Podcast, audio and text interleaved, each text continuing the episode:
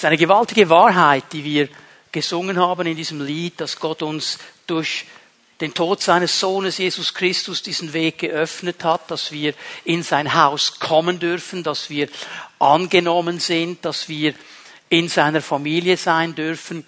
Und ich höre immer wieder, wenn ich mit Menschen spreche, so diese Aussage in der einen oder anderen Form, oh, wenn ich noch einmal zurück könnte wenn ich gewisse Entscheidungen noch einmal anders treffen könnte, wenn ich die Chance hätte, träumt man dann so ähm, von einer Zeitmaschine am besten, wo man sich reinsetzen könnte und einfach zurückbeamen und dann kann man dann in dieser Sitzung, wo man das eben so falsch gemacht hat, das dann richtig machen, die richtigen Dinge sagen oder die Entscheidung, die man eben getroffen hat, die kann man dann anders treffen. Das wäre eine geniale Sache. Nur im Natürlichen ist das leider so nicht möglich. Es gibt keine Zeitmaschinen, man kann sich auch nicht beamen. Das hat man noch nicht erfunden. Aber was Jesus uns anbietet, geht in eine ähnliche Richtung, dass er uns nämlich sagt, du kannst noch einmal neu anfangen. Ich vergebe dir all das, was geschehen ist in der Vergangenheit. Ich vergebe dir all diese falschen Entscheidungen. Ich begegne dir und schenke dir ein neues Leben. Und er redet davon in seinem Wort, dass wenn wir ihn aufnehmen, wenn wir unsere Herzen öffnen für ihn in uns etwas geschieht. Ein Teil unseres Menschseins, unser Geist wird erneuert. Und wir fangen an, ihn zu verstehen. Wir fangen an, sein Wort zu verstehen. Und dann kommen wir hinein in einen Prozess, der ganz normal ist für Menschen, die ihm nachfolgen wollen. Dass wir nämlich lernen, in dieser neuen Familie zu leben. Dass wir lernen, in diesem Haus, wo wir einen Platz haben, uns gemäß den Regeln des Hauses eben zu benehmen. Das müssen wir neu lernen, weil all diese alten Überzeugungen, all diese alten Prägungen, diese alten Gedankenmuster, Muster, die nehmen wir einfach mal zuerst mit. Und dann lernen wir Schritt für Schritt so zu denken, wie es sich eben geziemt im Haus Gottes, wie es richtig ist. Darum geht es in dieser Predigtserie Neues Denken, Neues Leben. Ich möchte heute Morgen mit euch noch einmal diese wichtige Stelle lesen aus Römer 12, Vers 2. Das ist eine Stelle, wo Paulus eigentlich eben genau das so gut zusammenfasst und uns eine Ausrichtung gibt hinein ins Thema. Römer 12, Vers 2. Richtet euch nicht länger nach den Maßstäben dieser Welt. Also hey, es ist etwas geschehen, etwas Neues. Und du sollst nicht mehr geprägt sein von den Maßstäben, von denen du geprägt warst. Du sollst nicht einfach so weiterleben, wie du gelebt hast. Es ist etwas Neues geschehen. Du bist in dieses Haus Gottes aufgenommen worden. Lerne jetzt, es geht dann weiter, und lernt, lerne jetzt etwas Neues. Er sagt hier in Römer 12, Vers 2, sondern lernt in einer neuen Weise zu denken müsste man wörtlich übersetzen aus dem Griechischen, erneuert euren Verstand. Und erinnert euch daran, der Verstand, das ist der Teil meines Menschseins, wo Prägung abgelagert ist, wo vieles, was mich ausmacht als Person, das mich geprägt hat in meinem ganzen Leben, in meiner Biografie, eben ihren Raum hat. Und genau hier sagt Paulus, soll etwas einsetzen, nämlich eine Erneuerung. All diese alten Prägungen, diese alten Maßstäbe, die sollen nicht mehr wichtig sein, die sollen wir ablegen und lernen, diese neuen Maßstäbe von Gott aufzunehmen. Und dann kommt schon eine Verheißung, damit ihr verändert werdet. Dieser Titel Neues Denken, Neues Leben. Das ist nicht einfach so die Idee, muss ein knackiger Titel her. Das ist eine biblische Wahrheit. Denn wenn wir anfangen, neu zu denken, wird sich unser Leben verändern, weil hier etwas geschieht in unserem Verstand und über den werden wir ein bisschen sprechen heute Morgen. Ich möchte euch in einem ersten Punkt aufzeigen, dass der Verstand das Kontrollzentrum unseres Lebens ist. Der Verstand ist das Kontrollzentrum unseres Lebens. Wenn wir ins Wort Gottes hineinschauen, dann finden wir etwas ganz Interessantes heraus. Du hast vielleicht diesen Ausdruck auch schon gehört. Man spricht dann so davon, dass der Mensch die Krone der Schöpfung sei.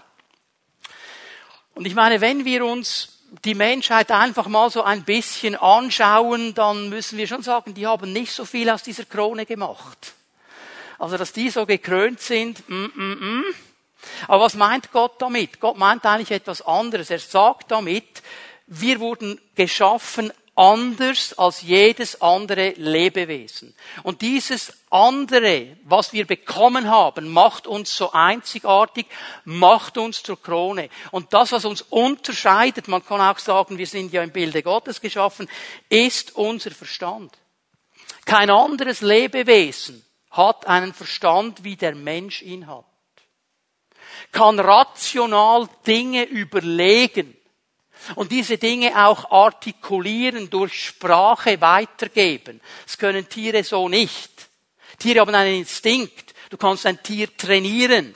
Aber ein Tier überlegt nicht rationell. Du denkst schon, aber mein Hansi, mein Fifi oder wie sie alle heißen, sie seien gesegnet sein. Wenn ich komme mit der Leine, dann schwänzelt er, weil er weiß, jetzt gehen wir raus.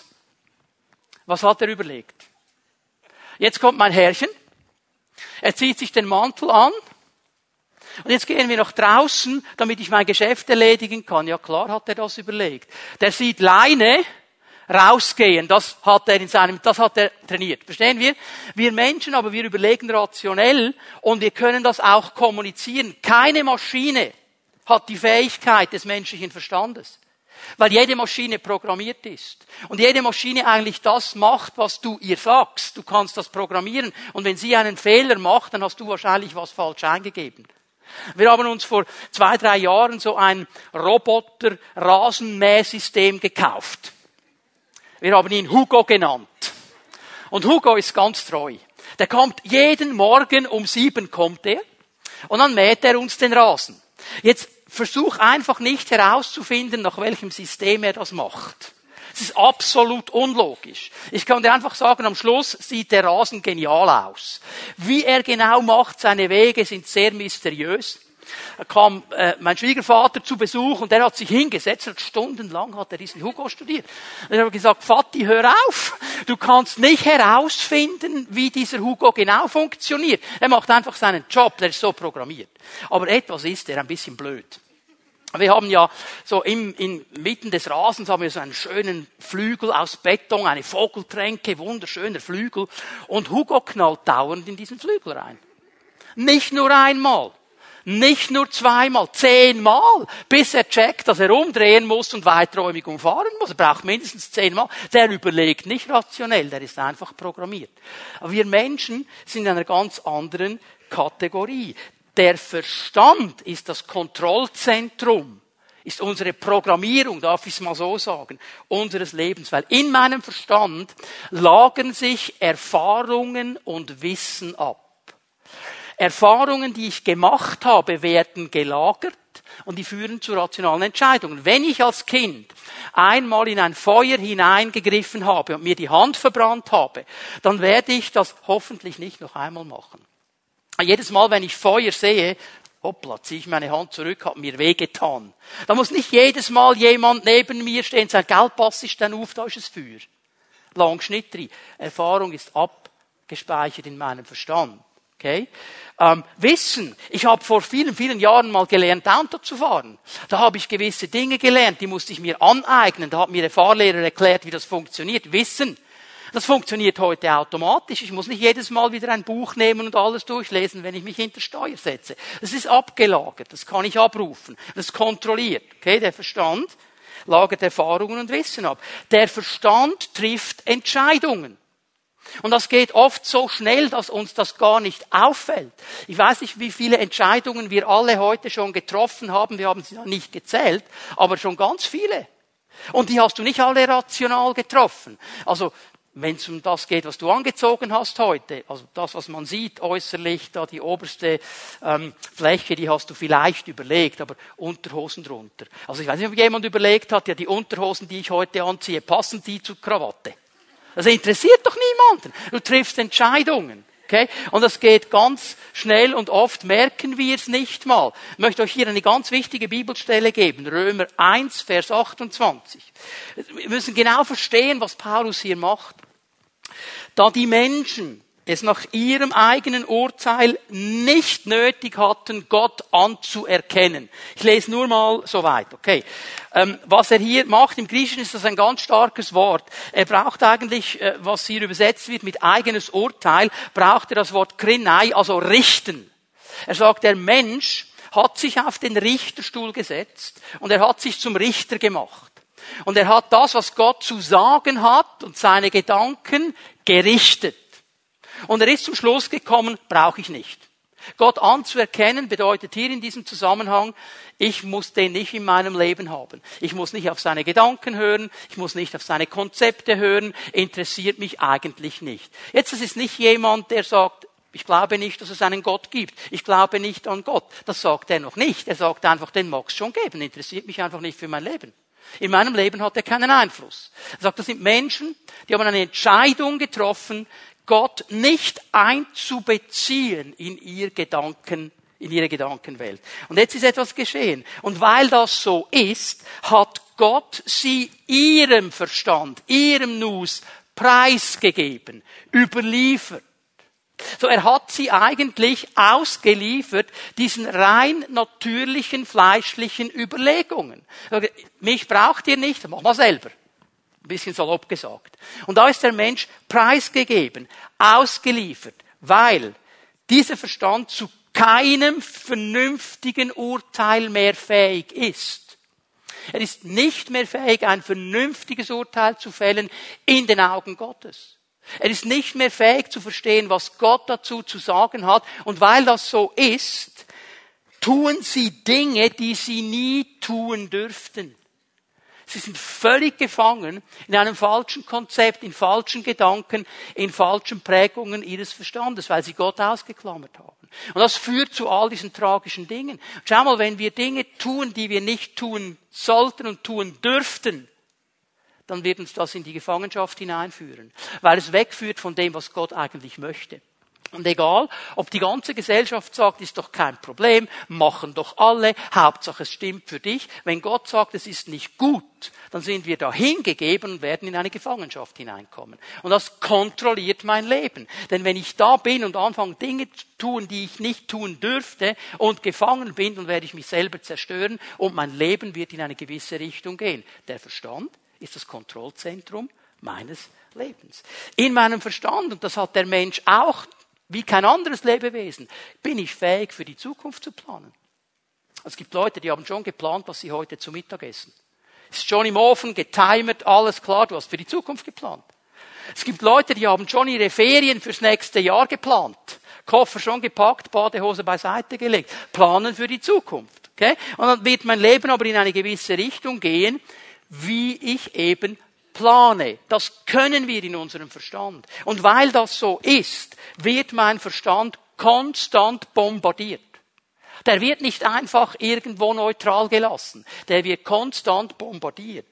Und er wird bombardiert von allen möglichen Gedanken und Gedankenkonzepten. Und wir haben das schon ein paar Mal gesehen im Wort Gottes. Es gibt verschiedene Gedanken. Es gibt alte Gedanken, neue Gedanken.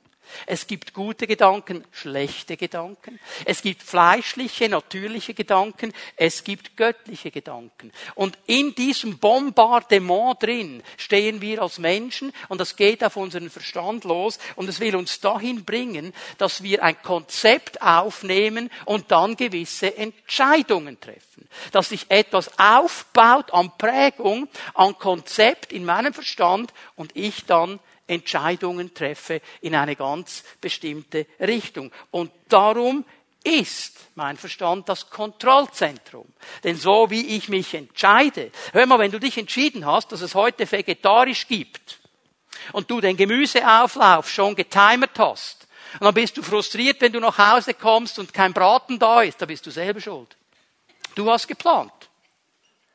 Du hast die Kontrolle gehabt. Und jetzt bist du da, wo du bist. Verstehen wir? Also das Kontrollzentrum unseres Lebens. Wie ich reagiere, das kontrolliert mich, was ich aufnehme. Es gibt ja Leute, die lassen sich prägen von einem Schönheitsideal der Welt. Die sind konstant nicht zufrieden, wie sie aussehen. Da kannst du drehen und machen, was du willst, da kannst du aufbauen, was du willst. Sie schauen sich gewisse Dinge an in den Medien, in den Nachrichten. Sie vergessen und blenden völlig aus, dass es etwas gibt, das heißt Photoshop. Kennst du? Programm? Kannst du dein Foto nehmen, gut bearbeiten, dann hast du ein Sixpack. Ist nichts mehr verrutscht, alles am richtigen Ort. Da gibt es sogar eine Funktion, wo du deine Orangenhaut, wie heißt das, Zellulitis oder so, okay, kannst du wegmachen. Du hast die straffsten Schenkel. Und da kommt eine 75-jährige Großmutter, straff wie nur etwas. Und wir haben noch das Gefühl, das ist normal. Und wollen alle so sein. Und wir kommen in ein Hamsterrad hinein, das wir nie erfüllen können. Ist meine Prägung. Wie ich umgehe mit dem anderen Geschlecht. Ist eine Prägung. Leute, liebe Männer, James Bond funktioniert nur im Film. Funktioniert in der Welt nicht, okay? Da ist diese wunderschöne Blondine. Oh, James, ich brauche dich. Und er sagt, völlig cool, England auch. Vergiss es. Funktioniert nicht in der Welt, okay? Funktioniert nur im Film. Das ist Hollywood und weiß ich was noch alles dazu. Und übrigens den Darcy, von dem in Stolz und Vorurteile steht der gibt's auch nur im Roman, gell? Liebe Schwester. Also, manchmal ist es Hollywood und das wird geprägt. Wir rennen in eine Richtung hinein und verstehen nicht, dass hier etwas schiefgelaufen ist in der Kontrolle unseres Lebens. Und da möchte Gott hineinwirken, weil wir immer aufgrund dieser Gedankenkonzepte Entscheidungen treffen in eine Richtung. Jetzt möchte ich euch eine wichtige Stelle aus dem Alten Testament zeigen. 5. Mose 30, die Verse 19 und 20. 5. Mose 30, die Verse 19 und 20. Mose ist am Ende seines Dienstes. Er weiß, dass er bald zum Herrn gerufen wird. Und das sind seine letzten Worte, die er dem Volk weitergibt, bevor sie sich dann aufmachen, hineinzugehen ins verheißene Land. Es ist interessant, was er hier macht. Ich rufe heute den Himmel und die Erde an als Zeugen gegen euch. Was meint er damit? Äh, er sagt damit Folgendes. Was ich jetzt sage, das hat Gültigkeit. Und jeder muss sich daran halten. Jeder im Himmel, jeder auf der Erde, jeder unter der Erde. Darum sind sie Zeugen von dem, was ich euch sage. Okay? Die müssen sich daran halten. Die dürfen da nicht hineinfunken. Um was geht es? Das Leben und den Tod habe ich dir vorgelegt. Zwei Möglichkeiten. Leben, Tod, den Segen und den Fluch. Er sagt, hör mal Leute, zwei Möglichkeiten, zwei Richtungen, in die du dich entscheiden kannst. Leben, Segen, Tod, Fluch, die gehen zusammen. Okay? Du kannst dich entscheiden für Leben und Segen, du kannst dich entscheiden für Tod und Fluch. Und jetzt geht er aber noch weiter und hilft uns. Sagt, erwähle nun das Leben. Hallo, entscheide dich für das Leben, entscheide dich für den Segen, damit du lebst und deine Nachkommen. Hat eine Auswirkung auf mein Leben. Und jetzt gibt er die Lösung. Und liebe den Herrn deinen Gott, höre auf seine Stimme, halte dich an ihn, wenn du leben willst dann musst du zu Gott gehen, weil er ist die Quelle des Lebens. Wenn du Segen willst, dann musst du zu Gott gehen. Er ist die Quelle des Segens. Hör ihm zu. Halte dich an ihn. Fang an, seine Gedanken zu verstehen und nimm diese Gedanken. Entscheide dich für die Gedankenkonzepte Gottes. Das ist dein Leben und dein hohes Alter. Das wird eine Auswirkung haben auf mein Leben. Neues Denken, neues Leben. Es wird mich hineinbringen in den Segen, es wird mich hineinbringen in das Leben und auch in eine Fruchtbarkeit bis ins hohe Alter, damit du in dem Lande wohnen bleibst, das der Herr deinen Vorfahren Abraham, Isaac und Jakob zu geben geschworen hat. Lass mich ganz kurz das zusammenfassen. Es ist ganz wichtig, dass wir das verstehen. Es gibt nur zwei Quellen von Gedanken. Hast du das gesehen? Es gibt nur zwei Quellen von Gedankenkonzepten. Leben und Segen, Tod und Fluch. Es gibt nichts dazwischen. Zwei Gedanken, Konzepte, die sich bombardieren und gegenseitig bekämpfen und in meinem Verstand Raum gewinnen wollen. Den Weg Gottes, den Weg des Feindes. Das sind die beiden Quellen, die es gibt. Jetzt bist du da mittendrin und du musst dich entscheiden. Und du darfst dich entscheiden. Ich möchte dir etwas jetzt hier sagen, das ganz, ganz wichtig ist. Du hast das göttliche Recht, Entscheidungen zu treffen. Niemand kann dich davon abhalten, eine Entscheidung zu treffen. Kein Umstand, kein anderer Mensch, überhaupt gar nichts. Denn das ganze Universum muss sich daran halten, dass du die Freiheit hast zu entscheiden. Gott selber hält sich auch daran. bei gewissen Entscheidungen schüttelt er wahrscheinlich den Kopf in meinem Leben, die ich getroffen habe. Aber er lässt mich, weil ich die Freiheit habe zu entscheiden. Wenn das nicht so wäre, dann wäre keiner von uns gläubig. Weil wir mussten uns entscheiden für Jesus. Und wenn der Feind das verhindern könnte, dass er dir die Luft abwürgt, dass er dir einen Knopf in die Zunge macht oder die Zunge abschneidet, hätte er das gemacht. Mit Liebe hätte er das gemacht. Aber Volldampf. Konnte er aber nicht. Er hat dir Steine in den Weg gelegt. Das war für die einen ganz schwierig. Aber irgendwann konntest du in einer Form sagen, Jesus, du bist mein Herr, ich glaube an dich. Niemand kann dich davon abhalten, Entscheidungen zu treffen. Hör bitte auf zu sagen, ich kann mich nicht entscheiden. Das ist falsch. Du kannst sagen, ich will mich nicht entscheiden. Das stimmt vielleicht. Aber du kannst. Niemand kann dich davon abhalten. Niemand. Und unsere Entscheidung hat eine Auswirkung. Leben, Segen, Tod, Fluch hat eine klare Auswirkung. Und diese Entscheidung treffe ich in meinem Verstand.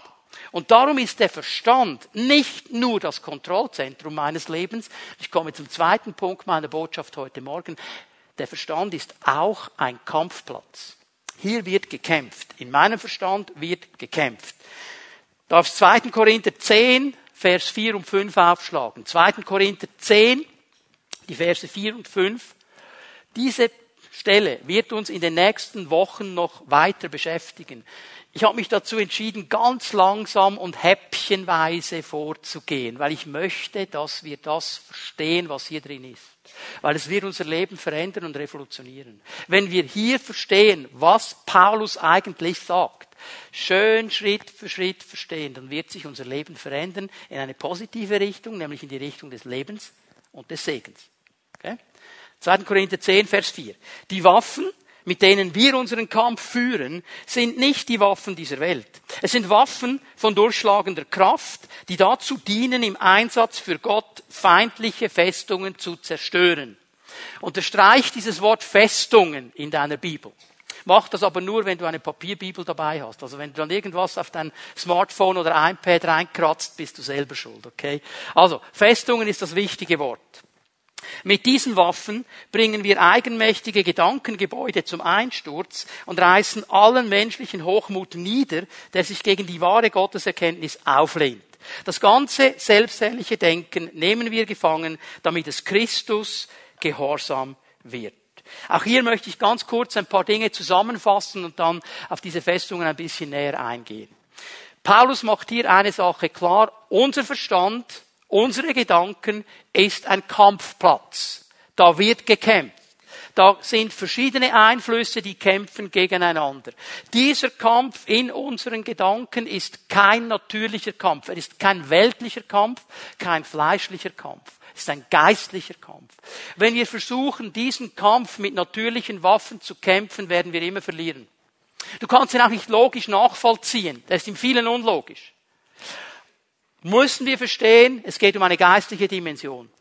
Und darum sind die Waffen, mit denen wir in diesem Kampf kämpfen, eben auch geistliche Waffen. Es sind nicht natürliche Waffen. Du kannst nicht natürlich gegen diese Dinge vorgehen. Es braucht geistliche Waffen und die, und das steht auch in diesem Text drin, hat uns der Herr ja gegeben. Er gibt uns diese Waffen, damit wir kämpfen können. Und mit diesen Waffen in diesem Kampf gehen wir gegen Gedankenkonzepte vor.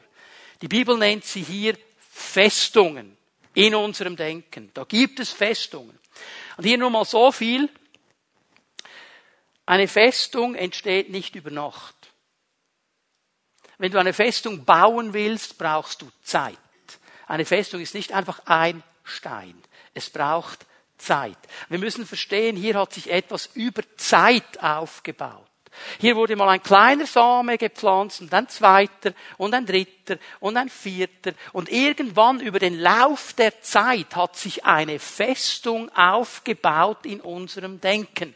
Und diese Festungen sind in vielen, vielen Bereichen unseres Lebens ein ganz großes Problem.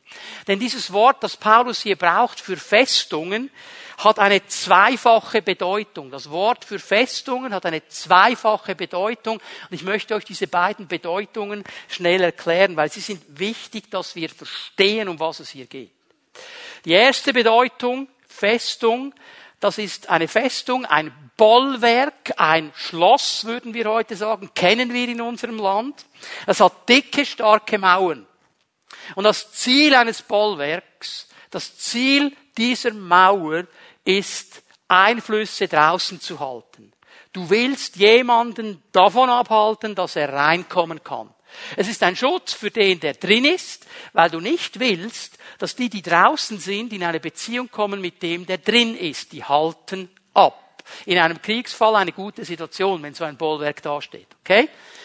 Zweite Bedeutung dieses Wortes. Interessant. Gefängnis, Verlies. Jetzt ein Gefängnis hat auch dicke, starke Mauern. Und hat auch Gitter. Aber das Gefängnis will nicht das fernhalten, was draußen ist. Es will festhalten, was drin ist. Okay? Also, einerseits wird abgehalten, was draußen ist.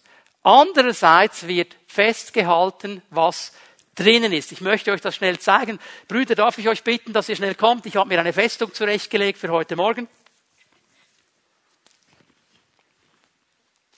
Wunderbar, das ist meine Festung. Jetzt die eine Festung, die hat den Auftrag, mich nicht rauszulassen. Wenn jetzt Matthias kommt und mir Wahrheit bringen möchte, äh, jetzt habe ich ein Problem, weil einer hält mich davon ab, rauszugehen und der andere hält mich fest, dass ich mich nicht bewegen kann. Matthias kann nicht rein, weil da steht die Festung im Weg. Ich kann nicht raus, weil das Gefängnis mich hält. Verstehen wir dieses Bild? Ich bin in einem Sandwich drin. Schaut euch das noch ein bisschen an. Merkt euch dieses Bild, okay? Ich mit diesen beiden lieben Brüdern hier. Das ist meine Festung. Ich kann mich nicht bewegen. Ich bin hier eigentlich festgesetzt. Egal was da draußen an befreiender Wahrheit für mich bereit wäre, okay? Das ist das Bild einer Festung. Behaltet das bitte in eurem Denken. Okay? Die Festung hält gute, befreiende Gedanken, Gedanken des Lebens, Gedanken des Segens von mir fern. Schaut dazu, dass diese Gedanken nicht zu mir kommen. Hält ab, ist ein Bollwerk in meinem Denken. Und da sind vielleicht viele gute Gedanken und ich merke, ich muss was verändern, weil irgendwann wird es mir dann ungemütlich. So im ersten Moment ist es schön warm, wenn du zwischen diesen beiden Brüdern stehst. Aber irgendwann ist es ungemütlich, da willst du raus und du kommst nicht raus. Und du versuchst und versuchst und versuchst und irgendwann kommt dann der Punkt, mir kann niemand helfen. Ich komme da nicht raus. Und Gott sei es geklagt. Wie viele Christen denken genauso? Sie haben versucht, aus dieser Festung rauszukommen. Einmal, zweimal, dreimal, viermal, fünfmal, vielleicht viele, viele Male mehr. Haben es nicht geschafft, haben aufgegeben, mich kann, mir kann niemand helfen. Und dann noch die fromme Ausrede, ist wahrscheinlich das Kreuz, das ich tragen muss. Gott hat uns zur Freiheit berufen. Amen. Er hat uns zur Freiheit berufen. Bitte gib nicht auf. Ich möchte dir heute Morgen zeigen, wie wir gegen diese Dinge vorgehen können. Gib nicht auf. Auf der anderen Seite, werde ich gehindert, da rauszukommen. Ich kann mich ja nicht zur Wahrheit hin bewegen, weil der andere hält mich zurück. Ich bin da gefangen. Und auch hier, ich kann es versuchen, ich kann es versuchen, ich kann es versuchen. Es funktioniert nicht. Irgendwann kommt dann der Gedanke, hat ja keinen Sinn. Ich schaffe das eh nicht. Ich bin ein Versager. Alle anderen schaffen es vielleicht, aber ich check es eh nicht. Ich bin hier drin gefangen und gebunden. So funktionieren Gedankenfestungen. Ich werde am nächsten Sonntag noch mehr auf diesen Kampf eingehen. Ich werde mir die Zeit dafür nehmen. Aber heute möchte ich auf einen wichtigen Punkt hinweisen. Was machen wir jetzt mit dieser ganzen Sache? Ihr habt dieses Bild hoffentlich gespeichert und denkt daran, ich hoffe nicht, dass ihr Albträume bekommt davon. Aber das ist uns vor Augen. Weil jetzt möchte ich in einem dritten Punkt über die befreiende Kraft der Wahrheit sprechen. Die befreiende Kraft der Wahrheit. Wenn wir diese Festungen angreifen wollen. Wir können sie zerstören. Paulus sagt, es ist möglich, sie zu zerstören. Es ist möglich, sie niederzureißen. Dann müssen wir etwas wissen über die befreiende Kraft der Wahrheit. Johannes 8, Vers 31 und 32 haben wir am letzten Sonntag uns schon angeschaut. Jesus gibt in Vers 31 eine Erklärung, was einen Jünger ausmacht, einen echten, wahren Jünger. Er bleibt im Wort Gottes. Er bleibt in diesem Wort drin. Meine Jünger bleiben in meinem Wort. Sie beschäftigen sich mit dem Wort. Und in diesem Wort werden sie Wahrheit erkennen. Und diese Wahrheit, die sie erkannt haben, wird sie frei machen. Es geht hier nicht darum, eine Wahrheit zu kennen, sondern zu erkennen. Es geht um mehr als einfach irgendetwas auswendig zu lernen. Ich habe immer wieder gestaunt in Indien, aber das indische Schulsystem funktioniert sehr stark über auswendig lernen. Wird auswendig gelernt. Und da kommen dann diese kleinen Stöpsel, sieben, acht, neun Jahre, und die können Bibelstellen auswendig. Das glaubst du gar nicht. Die zitieren da, du, bom, bom, bom, wie eine Rakete, eins nach dem anderen. Du stehst da und denkst, ich bin 54 und kann halb so viel wie der. Nur, der Punkt ist, er hat einfach auswendig gelernt. Hat nicht erkannt, um was es hier wirklich geht. Er hat einfach auswendig gelernt. Und er hat gemerkt, wenn ich das runterrattern kann, dann bekomme ich noch ein Guti von meinem Sonntagsschullehrer. Dann sind alle happy, oder? Aber, aber er hat nur auswendig gelernt. Leute, hier geht es nicht um auswendig lernen. Es geht nicht einfach darum, ich weiß, dass das so sein könnte. Es geht um Wahrheit, die ich erkenne für mein Leben. Es bedeutet eigentlich zu verstehen, was sagt der Herr über mich. Nicht über alle Menschen, über mich, über mein Leben. Was hat er zu sagen über mich? Was sagt er nicht über schwierige Umstände, über meine Umstände? Was sagt er über meine Möglichkeiten. Was sagt das Wort? Was sagt die Wahrheit? Weil hier müssen wir verstehen, sein Wort ist diese Wahrheit, von der wir sprechen. Jesus macht es dann ganz klar in Johannes 17, Vers 17. Wir nennen diesen Abschnitt das hohepriesterliche Gebet. Das ist das Gebet, das Jesus betet für seine Jünger, bevor er festgenommen wird. Und er sagt hier in Vers 17, spricht zu seinem Vater, mache sie durch die Wahrheit zu Menschen, die dir geweiht sind. Also was heißt das, Menschen, die dir geweiht sind? Das bedeutet, jemand, der so leben will, wie Gott das möchte, der sein Leben Gott zur Verfügung stellt. Mache sie durch die Wahrheit zu Menschen, die dir geweiht sind. Dein Wort ist die Wahrheit. Und auch hier möchte ich dich ermutigen, in deiner Bibel eine Notiz oder eine Unterstreichung zu machen. Es steht hier nicht, dein Wort ist eine Wahrheit, dein Wort ist die Wahrheit. Die Wahrheit. Ich weiß, Wahrheitsbegriff, Riesendiskussion in unserer Gesellschaft. Ja, gibt es überhaupt eine allgemeingültige Wahrheit? Pipapo. Hat schon Pilatus beschäftigt, als er mit Jesus diskutiert hat. Ja, was ist Wahrheit? War so ein großer Punkt, oder? Ich halte fest, es gibt eine Wahrheit. Das ist die göttliche Wahrheit. Und die ist exklusiv und klar. Egal, was mir andere Leute sagen wollen, ja, es gibt viele Wahrheiten, es gibt die Wahrheit Gottes. Und was dieser Wahrheit entgegenspricht, will ich nicht haben in meinem Leben. Ich will die göttliche Wahrheit. Es ist diese Wahrheit, die mich befreit. Es ist diese Wahrheit, die ich kennen muss. Und darum ist dieses Wort so wichtig für mich. Darum bleiben die Jünger in seinem Wort. Das war schon im Alten Testament so. Ich gebe euch mal zwei Beispiele. Josua, der übernommen hat von Mose. Er bekommt am Anfang seines Dienstes einen Auftrag von Gott. Du kannst das nachlesen in Josua 1, Vers 8. Nämlich dieses Wort des Gesetzes nicht aus den Augen zu lassen. Darüber nachzudenken, Tag und Nacht, sich mit diesen Gedanken Gottes zu beschäftigen. Und Gott sagt ihm, wenn du das tust, wirst du Erfolg haben auf all deinen Wegen.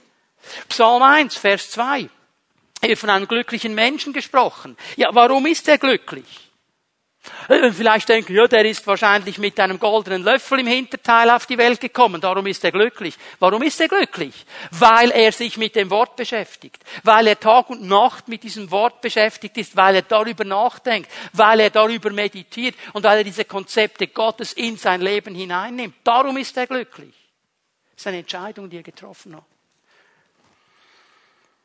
Und ich möchte jetzt, hast du, hast du einen Schreiber dabei? Okay, schrei, ich, ich gehe ganz schnell jetzt durch ein, nur ein paar Bibelstellen. Ich erwähne sie nur. Ich gebe euch die Stellen. Ich gehe relativ schnell. Schreib sie dir auf. Du kannst sie Hause. Warum ist dieses Wort so kraftvoll? Warum?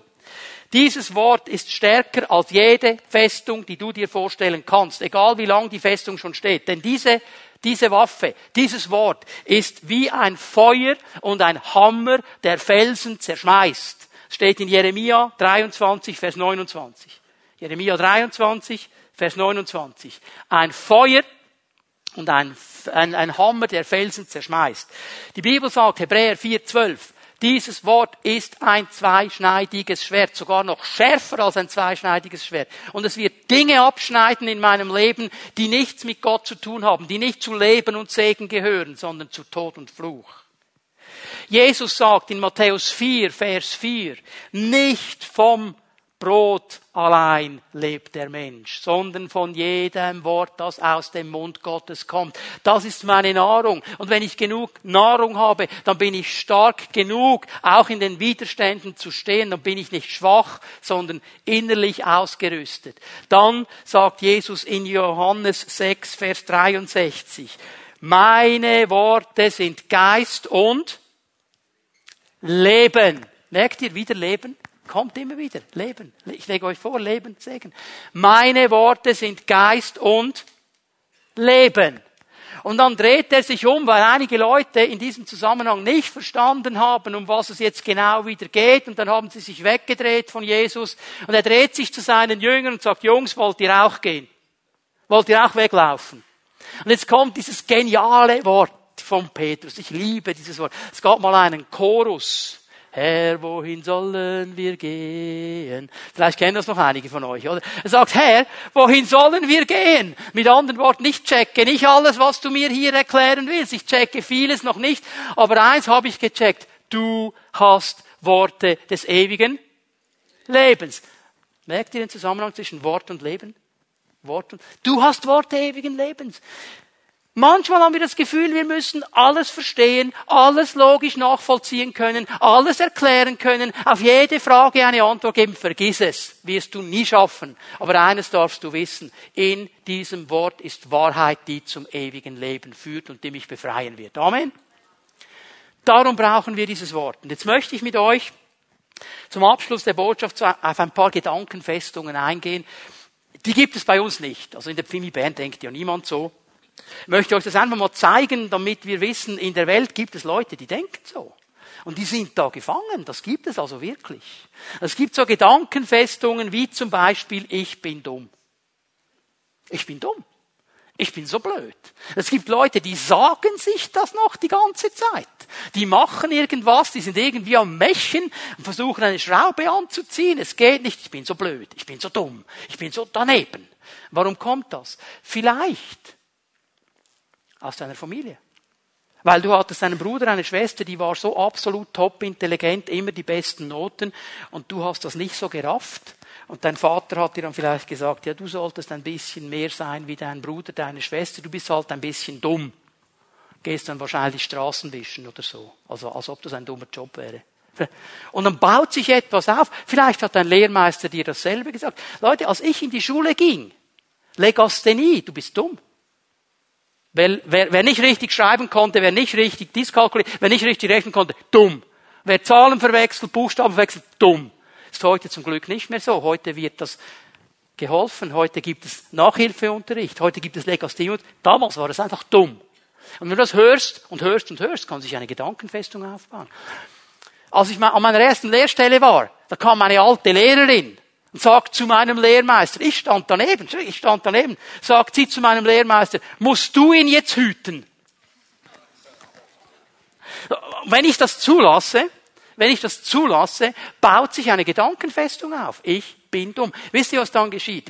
Niemand möchte dumm sein, oder? Ich möchte einfach zeigen, was geschehen kann. Niemand möchte dumm sein. Wir möchten alle intelligenten.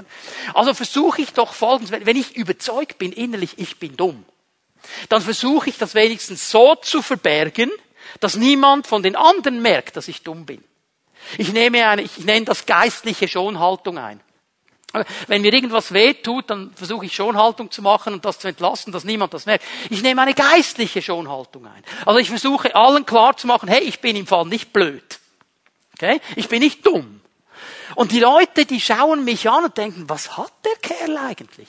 Was ist mit dem los? Wieso ist er so komisch? Wieso, wieso redet er immer über Dinge, die niemand wissen will? Wieso, wieso benimmt er sich so komisch? Und wie ist das, wenn sich jemand komisch benimmt? Sagen wir, Halleluja, mit dem möchte ich die ganze Zeit zusammen sein. Wir ziehen uns zurück vor solchen Menschen. Der ist komisch, mit dem will ich nichts zu tun haben.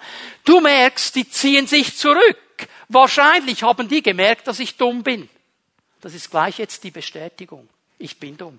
Die anderen haben es auch gemerkt. Und dann geht die Spirale nach unten und nach unten und nach unten. Und wir sind gefangen. Leider auch Christen. In einem völlig unrealistisch falschen Gedankenkonzept in einer Festung. Was wäre realistisch? Was wäre realistisch? Wir denken dann nicht mehr realistisch. Was wäre realistisch?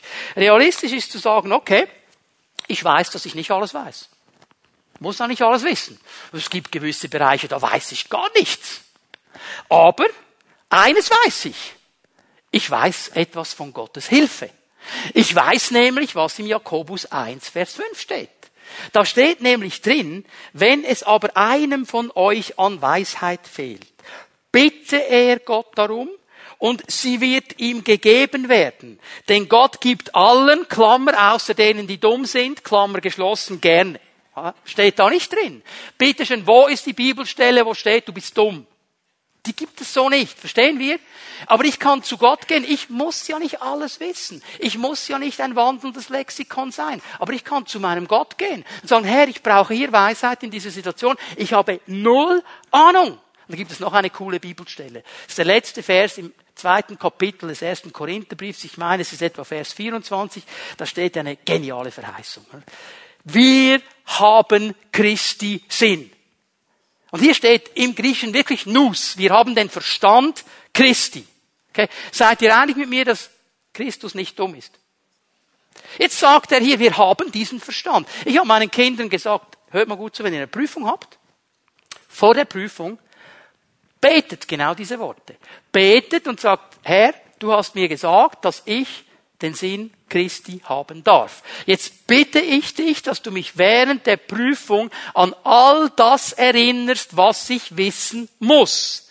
Übrigens, das funktioniert nur, wenn du vorher gelernt hast.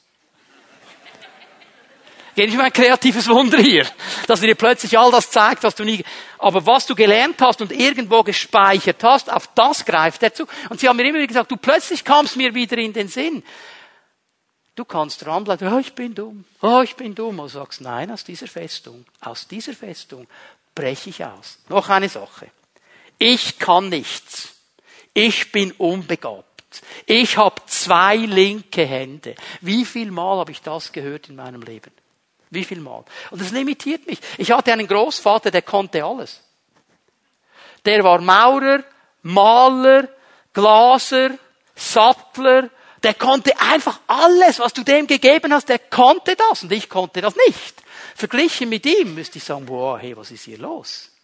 Und irgendwann kann sich das aufbauen. Du bist unbegabt. Du bist zu nichts zu gebrauchen. Du hast zwei linke Hände. Ich meine, nur mal realistisch hinschauen. Nein, hast du nicht. Okay? So. Also, was wäre realistisch? Realistisch ist ganz einfach Folgendes. Es gibt Bereiche, in denen ich nicht so gut bin.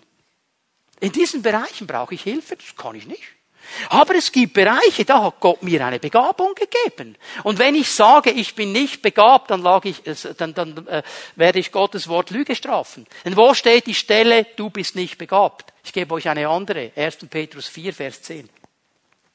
Jeder soll den anderen mit der Gabe dienen, die er von Gott bekommen hat. Hast du das gesehen? Jetzt rede ich zu seinem Nachbarn und sage ihm, du hast mindestens eine Gabe.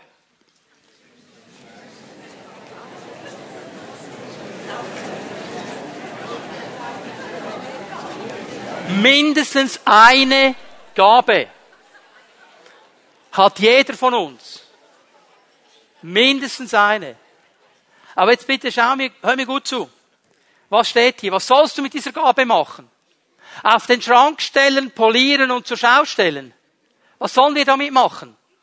Er soll dienen mit dieser Gabe. Er soll den anderen dienen. Hey, träumt ihr mal einen Moment mit mir.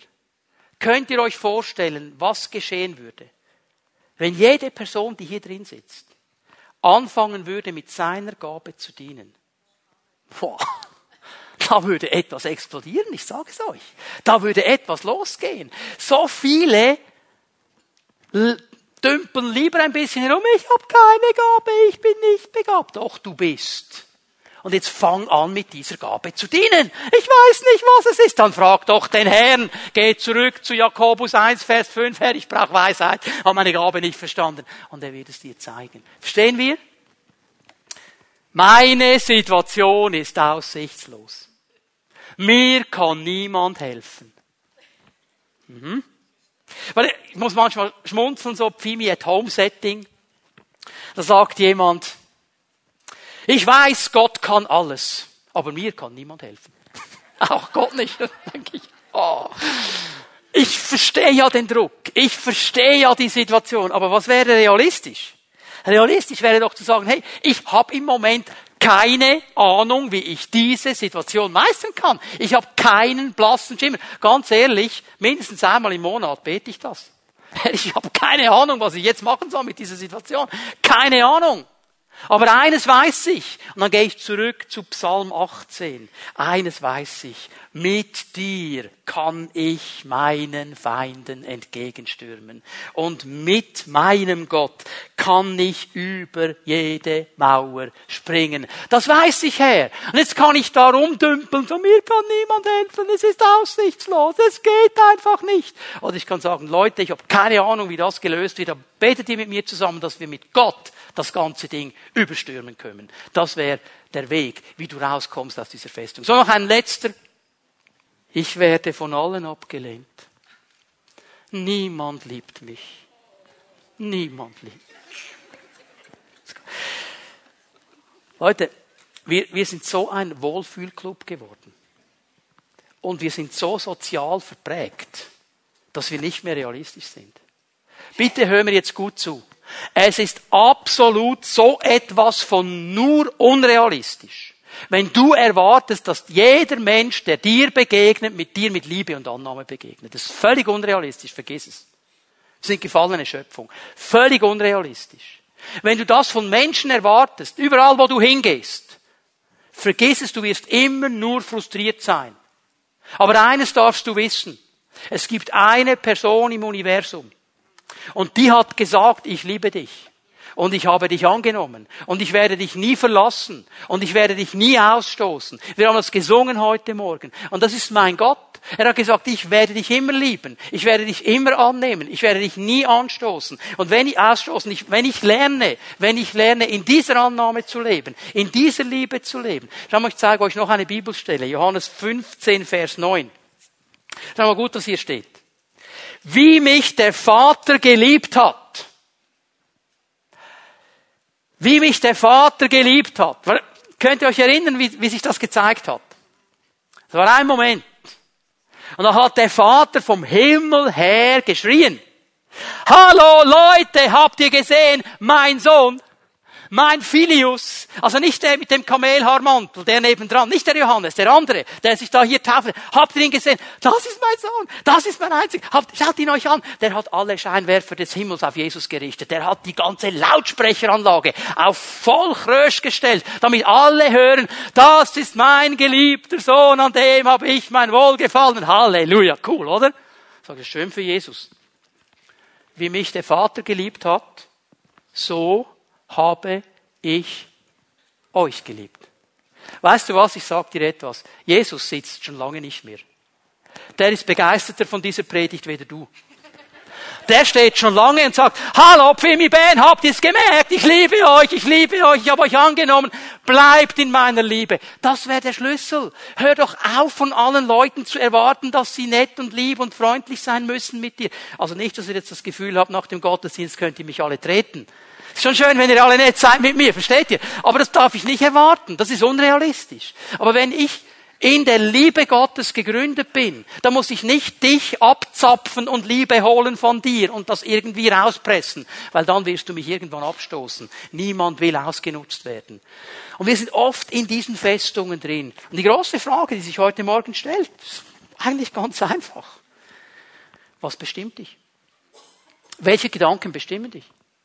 Ich bin dumm, ich bin unbegabt, niemand liebt mich, niemand will mich, ich kann das nicht, aussichtslos, mir kann niemand helfen.